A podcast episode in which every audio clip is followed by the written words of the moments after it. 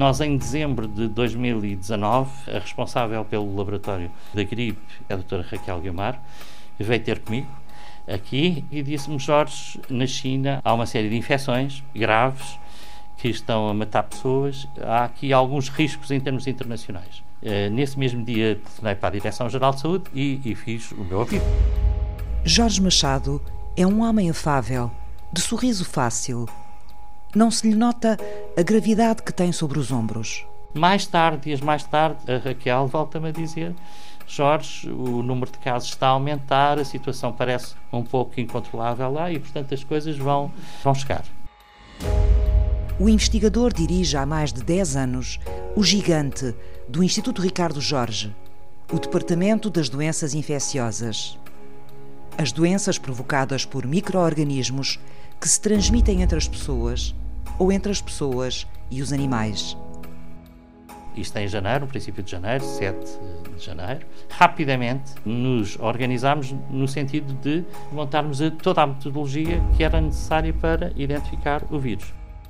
Quando o vírus é sequenciado, a primeira coisa que nós fizemos foi contactar parceiros europeus no sentido de arranjar todos os reagentes que eram necessários para identificar o vírus de uma forma precoce. Dia 24 de janeiro tínhamos a metodologia perfeitamente montada. Dia 25 de janeiro chegou-nos o primeiro caso suspeito. Negativo. Durante o primeiro período, todos os, os, casos nos vinham ter aqui. Em termos nacionais, éramos o único, único laboratório que tinha a metodologia montada. Portanto, o princípio foi todo feito por nós. Como microbiologistas que somos, não prevemos o futuro, não somos, não somos bruxos para saber o futuro. Somos cientistas e, portanto, sabemos que, em termos de doenças infecciosas, em princípio, o que é que vem a seguir? Sabíamos que chegava, não sabíamos era quando. O relógio da pandemia no Instituto Nacional de Saúde começou a pulsar muito antes do resto do país.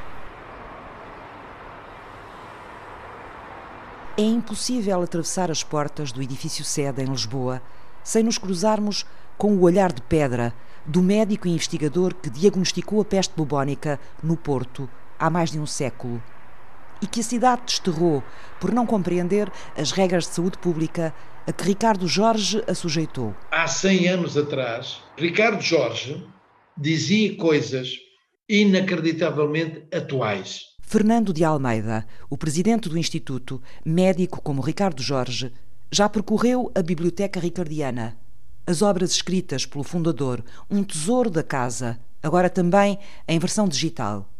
E o que é que os seus textos revelam sobre o homem? Dos seus textos denota-se uma pessoa, em alguns momentos, triste e amargurada com aquilo que muitas vezes resultou da incompreensão de algumas medidas e repare bem, ele fez um cerco sanitário na cidade de Porto.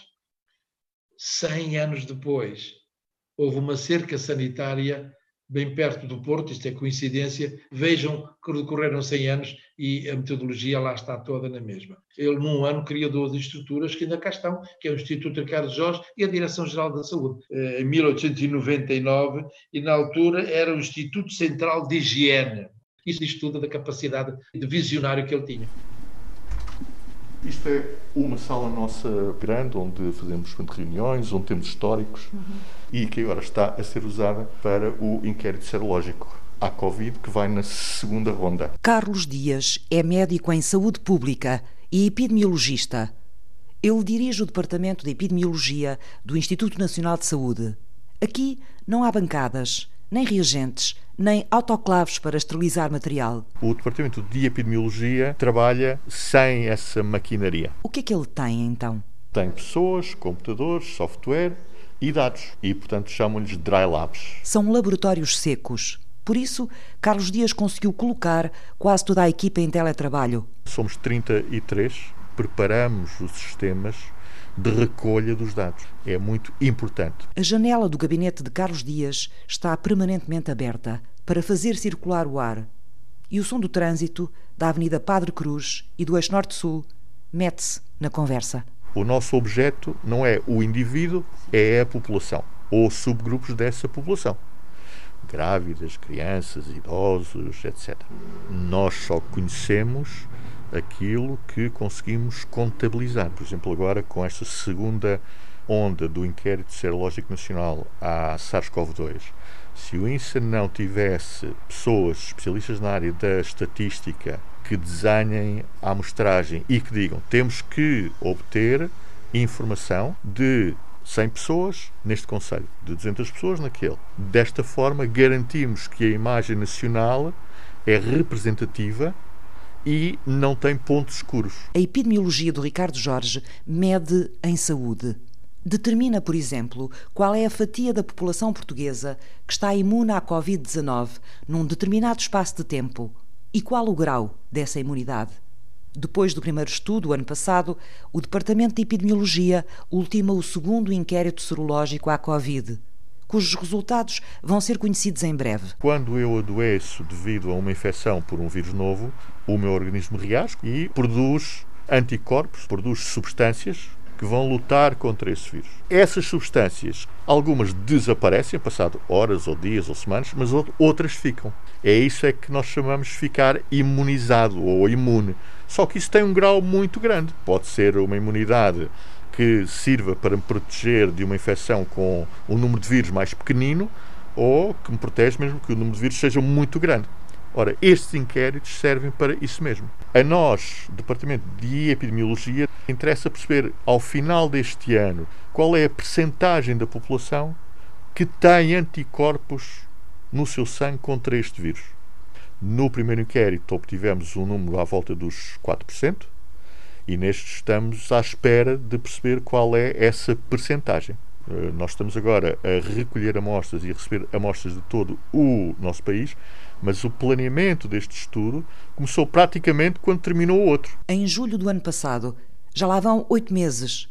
Como aconteceu noutras áreas da saúde, a pandemia também engoliu a equipa de epidemiologia do Instituto Ricardo Jorge. Bem, neste momento, das 33 pessoas, posso lhe dizer que não há nenhuma que diretamente ou indiretamente não trabalhe para compreender melhor a infecção por SARS-CoV-2 ou a doença Covid. Foi muito fácil, desde logo, que as pessoas se mobilizassem elas próprias, mas o dia tem 24 horas e 33 pessoas não fazem milagres também, não é? Não conseguimos iniciar novas atividades fora da pandemia.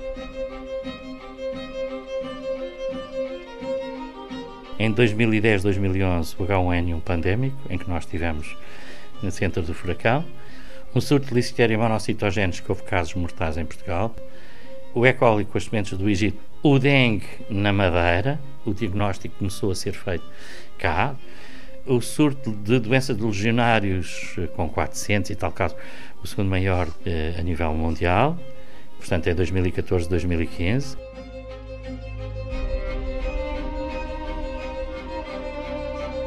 Em 2015 não houve ébola em Portugal, mas nós estivemos muito implicados com a CPLP. Apoiámos a Guiné, neste caso, toda a instalação dos laboratórios de alta proteção para identificar e diagnosticar a ébola foi feito por equipas nossas. O vírus Zika, diagnóstico de Zika, Hepatite A, o surto de hepatite A em 2017, em que houve 435 casos, em que o Instituto foi quem diagnosticou primeiro este surto até desaparecer, sarampo em 2017 e em 2018. E depois, agora, 2020, obviamente, Covid.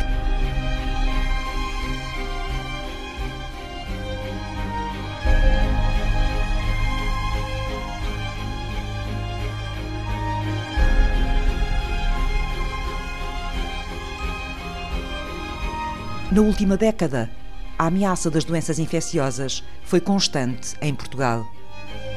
Um risco adormecido quase sempre aos cidadãos, mas que manteve vigilante a população de cientistas que habita o Instituto Ricardo Jorge. Encontrar e diagnosticar estas ameaças continua a ser, ao fim de 100 anos, o farol a importância das doenças infecciosas aqui no Instituto sempre foi presente, porque a sua natureza é o departamento mais importante do Instituto. Jorge Machado coordena o Departamento de Infecciologia do Instituto Ricardo Jorge. Nós somos 123, 124, mais todos os estagiários, todos os bolseiros, por aqui passam. Portanto, é uma população considerável dentro do Instituto. Uma das maiores tarefas do Departamento de Infecciologia é identificar as doenças. Mas o diagnóstico que se faz no Instituto é diferente do que se faz nos hospitais e nos laboratórios privados. Fazemos um diagnóstico muito relacionado com doenças cuja pouca frequência em termos nacionais não justificam que, em termos hospitalares, tenham metodologias, nem, nem não justificam nem financeiramente, nem em termos de know-how. Cada microorganismo tem características muito próprias e é preciso que haja especialistas em cada um dos micro-organismos. Servir de laboratório de referência significa fazer aquilo que os outros não fazem, mas que é importante fazer. Por exemplo, em termos bacterianos, qualquer estirpe bacteriana que não se consiga identificar em qualquer outro laboratório a nível nacional, nós temos metodologias que permitem identificar qualquer bactéria. Chama-se laboratório de referência quando utilizamos o conceito de que as metodologias são metodologias de referência. Fernando de Almeida, presidente do Instituto Ricardo Jorge. Nós estamos permanentemente a ser avaliados com a Organização Mundial de Saúde. Ainda agora há pouco tempo, a Organização Mundial de Saúde nos atribuiu o papel de laboratório de referência na área do sarampo, na área da polio, na área da toxoplasmose. Ou seja, temos que estar em ligação direta e perceber que aquilo que estamos a medir em Portugal é exatamente aquilo que está a medir nos outros países da Europa. E o nosso papel de referência em nível nacional é perceber que aquilo que nós estamos a medir também é medido por outros laboratórios que nos veem a nós como referência. Na prática, de uma forma simples, o Instituto Ricardo Jorge é certificado a nível internacional pelas organizações na área da saúde que o devem certificar, como a Organização Mundial de Saúde, por exemplo, mas também, penso eu, o Centro Europeu de Controlo das Doenças. E depois, a nível nacional, o Ricardo Jorge faz um bocadinho o mesmo papel em relação aos outros laboratórios. É isso, não é? Exatamente. Esse é o papel do laboratório de referência. Na verdade, dentro do Instituto Ricardo Jorge, há muitos laboratórios de referência, uns dentro dos outros, como matrioscas. Estamos organizados por tipo de doenças, doenças gastrointestinais. Dentro deste laboratório de referência estão todos os micro-organismos, as salmonelas, as Escherichia coli, as shigellas, um laboratório de Helicobacter, Campylobacter, os laboratórios de parasitologia das gastrointestinais, os laboratórios de vírus, os rotavírus, os norovírus, os vírus entéricos, tudo dentro do Laboratório Nacional de Referência de Gastrointestinais. Depois, dentro das infecções respiratórias, que é um outro grande grupo, temos os laboratórios de micobactérias, portanto, a tuberculose, sob o laboratório supranacional da OMS para a tuberculose. Existe um laboratório de referência só dedicado às meningites meningocócicas. Portanto, nós sabemos exatamente o que é que, ano após ano, circula em Portugal e temos a perfeita consciência de quais são os maiores riscos. É essa a função, é essa a nossa missão aqui no Instituto ter este, este conhecimento. Depois há ainda os parasitas e os fungos e a vigilância das doenças sexualmente transmissíveis. O HIV-Sida e os vírus das hepatites, a clamídia trachomatis, o agente da sífilis, que está em recrudescimento em Portugal, os papilomavírus, portanto, cancro de colo do útero, herpes. As infecções ligadas aos cuidados de saúde, a resistência aos antibióticos e as doenças que as vacinas podem travar é necessário fazer uma vigilância ativa de forma a minimizar os possíveis surtos que surjam. E nesta área é muito importante uma coisa que nós fazemos desde há, há algumas dezenas de anos, que é fazer um inquérito sorológico nacional. A cada 10 anos, o Instituto atualiza, através deste inquérito sorológico nacional, o estado de proteção da população a muitas doenças.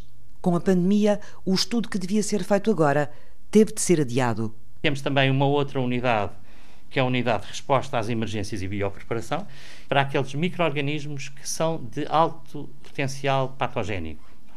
Estamos a falar aqui da área de, dos vírus hemorrágicos, como o ébola, como o Marburgo, sim, os mesmos muito, muito, muito perigosos. Se houver em Portugal alguma situação deste tipo, portanto, é aqui no Instituto que nós poderemos fazer. Para que estes micro-organismos sejam identificados e para que se possa trabalhar com eles, temos determinados laboratórios específicos, são os laboratórios de alta segurança. Já ouviu falar de P3, já ouviu falar de P4. P4 nós em Portugal não temos, mas temos relações com o, outros países que têm e, e que nós temos colaboração a nível europeia, de forma a que, se fosse necessário utilizar laboratórios P4, nós utilizaríamos. E é tudo? Ainda não. O Departamento de Infecciologia do Ricardo Jorge controla também as doenças transmitidas pelos insetos, como o dengue ou o vírus do Nilo.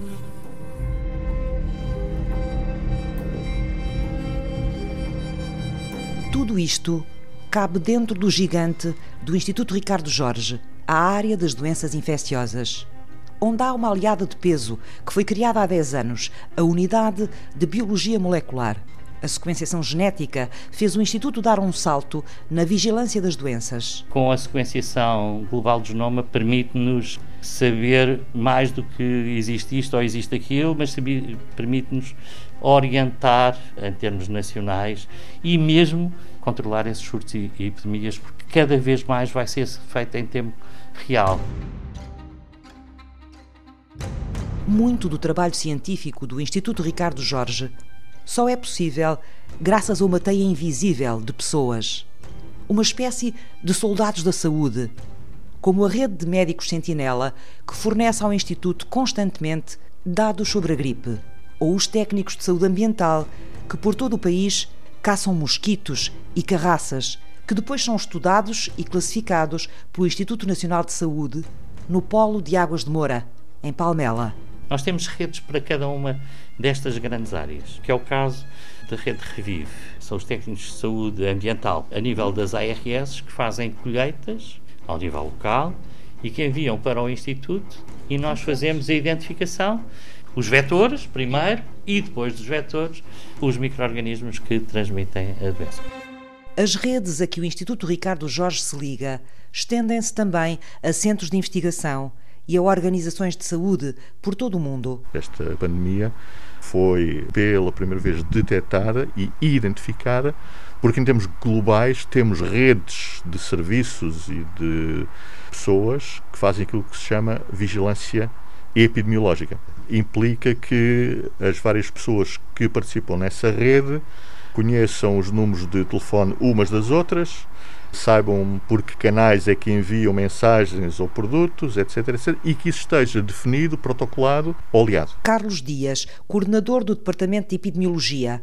A equipa de epidemiologistas do Ricardo Jorge cumpre tarefas bem definidas desde o início da pandemia. Quando a Direção-Geral da Saúde chamou pessoas de vários serviços públicos e vários peritos para escrever o primeiro plano de contingência e de resposta à uh, Covid, foi-me pedido para tomar conta de duas áreas. A área uh, da modelação estatística da curva epidémica, uh, o número de casos que todos os dias existem e que traça uma curva no tempo, e esse trabalho tem sido mantido diariamente, sem falhas, etc. Esta foi uma área. A outra área foi a área da vigilância epidemiológica, porque temos um histórico de trabalho no campo da vigilância epidemiológica da gripe. A informação a que temos acesso sobre o excesso de mortalidade durante a pandemia só é possível porque a equipa de epidemiologistas do Instituto Nacional de Saúde registra e analisa há muitos anos a mortalidade em Portugal e a sua relação com o inverno, com as ondas de calor e com as epidemias de gripe todo esse histórico, como diz, foi extremamente útil para olharmos para a mortalidade de uma maneira um pouco mais aprofundada, que é a seguinte. Quando a DGS ou o INE dizem que ontem faleceram 300 pessoas, ou 350, ou 400, ou 500, esse número está dentro do que é de esperar ou está acima do que é expectável. Segunda, se está acima do que é de esperar, é um excesso ou não é excessivo é um semáforo fundamental.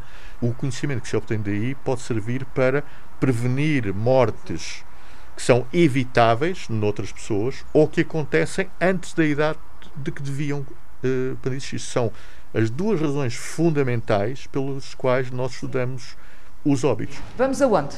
Vamos primeiro ali à tuberculose, está bem? Vou-lhe mostrar um laboratório P3. Temos dois laboratórios. Um laboratório em Lisboa, que serve essencialmente a Zona Sul, e um laboratório no Norte, no Instituto do, do Porto, e que serve a zona, essencialmente a Zona Norte. Okay. É importante termos laboratório de referência, essencialmente por causa da tuberculose multiresistente. Como é que funciona? Portanto, é um, é um, laboratório de segurança biológica de nível 3. Funciona da seguinte forma. Tem uma espécie de antecâmara? Tem uma antecâmara, tem uma antecâmara por uma razão muito simples, porque lá dentro tem uma pressão negativa, ou seja, tudo entra, mas nada sai. Tudo o que estiver a trabalhar ali não sai cá para fora. Se sai, tem que passar para o autoclave. Portanto, tudo o que sai, sai destruído.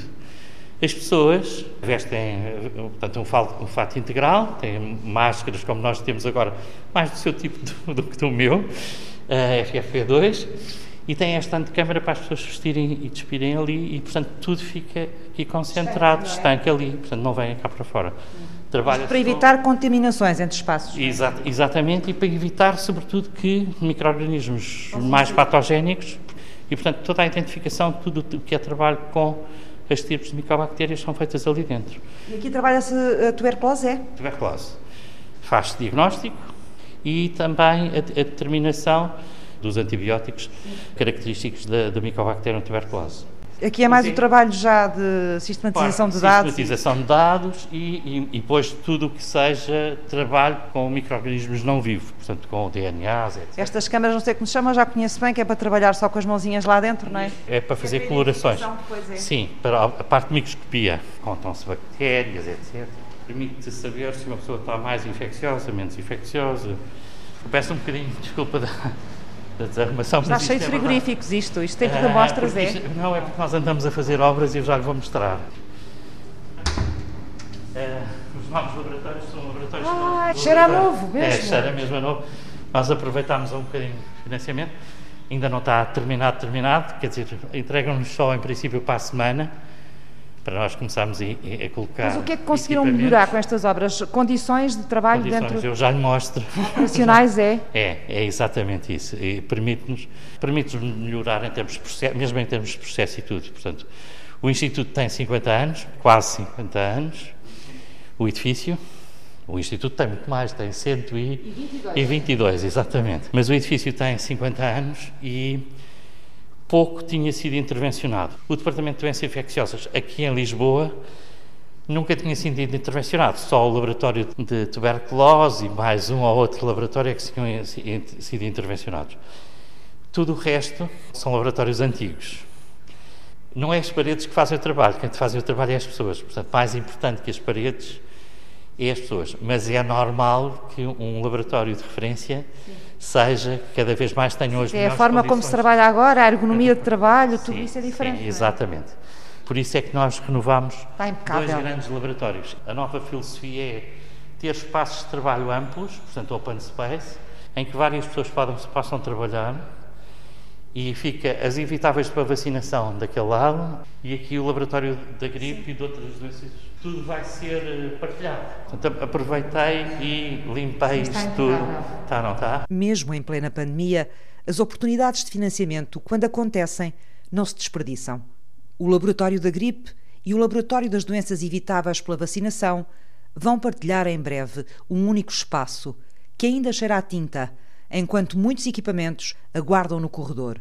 A exigência do último ano reverteu também para o Instituto Ricardo Jorge em algum reconhecimento pelo trabalho que aqui se faz todos os dias.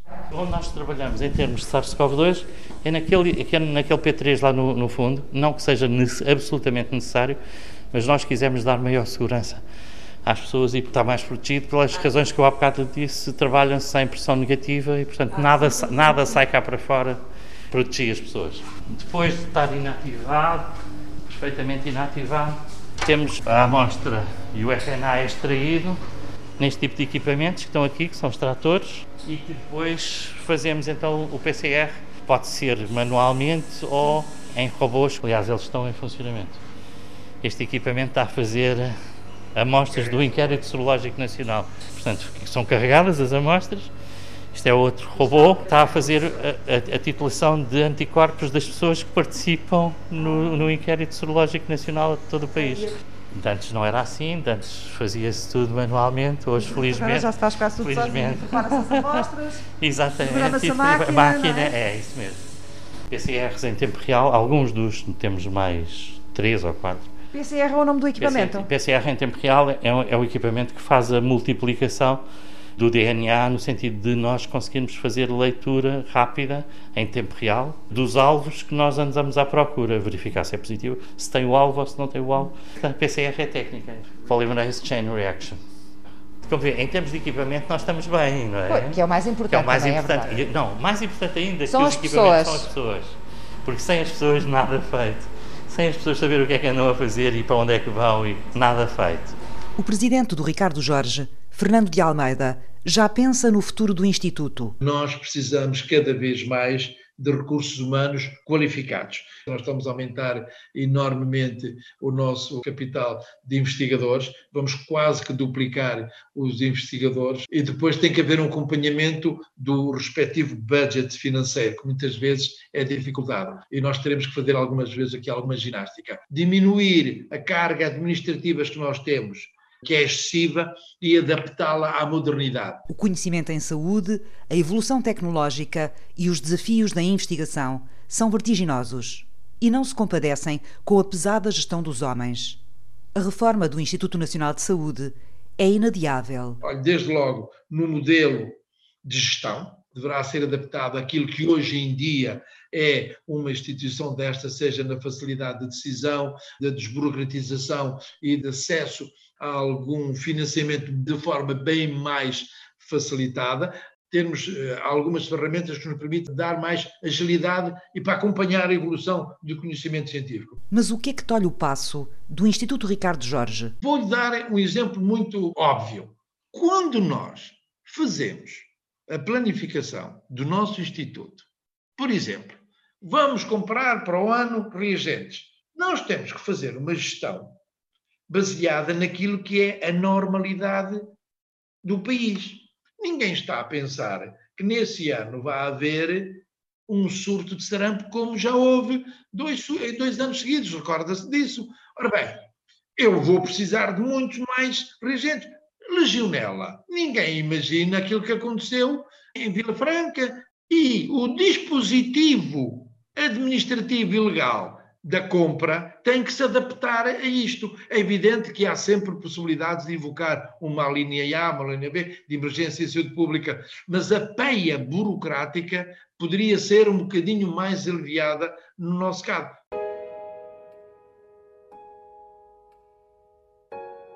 A missão do Instituto é de ter a capacidade para produzir novo conhecimento que seja útil para a proteção da saúde. A parte laboratorial e a parte epidemiológica e estatística são as duas ferramentas principais para produzir conhecimento no século XXI. Conhecimento sobre a saúde das pessoas. E nós temos doenças que carecem muito dessa monitorização também, desse diagnóstico periódico, desde logo as doenças cardiocérebrovasculares, a hipertensão, que afeta cerca de 30% da nossa população, não é? A diabetes, a diabetes e a obesidade, que afeta metade dos portugueses, mais de metade dos portugueses adultos têm ou excesso de peso ou obesidade.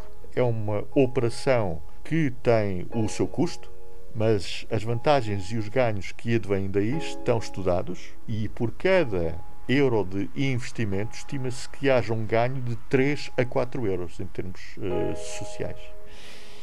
Felizmente, pelo menos as coisas básicas, básicas e um pouco mais, têm sido feitas de forma a que nos permite dar resposta às questões que nos colocam. Mas, na verdade, nós não temos dinheiro para fazer investigação. É cada um dos investigadores que concorre a projetos e arranja dinheiro. O Instituto não financia projetos de investigação autónomos, não tem dinheiro para isso. Acolhe, acolhe a investigação. Se me pergunta se eu estou contente pelo Instituto estar a ser considerado um referencial hoje em dia em Portugal, eu fico contente. Eu só não gostaria é que tivesse sido por estas razões. Eu quero que as pessoas saibam que nós temos muito entusiasmo naquilo que fazemos, com missões que nos são pedidas, entendemos-las como um reconhecimento e entendemos também como uma necessidade de cumprir este serviço público com o nosso país, mantermos e sermos a lâmpada do farol que vai alimentar a luz do conhecimento científico. É o nosso DNA. Tivemos alguns sustos, nós tivemos a gripe aviária, o SARS, tivemos aqui algumas ameaças, mas claramente que é a resposta mais desafiante que tivemos, todos nós.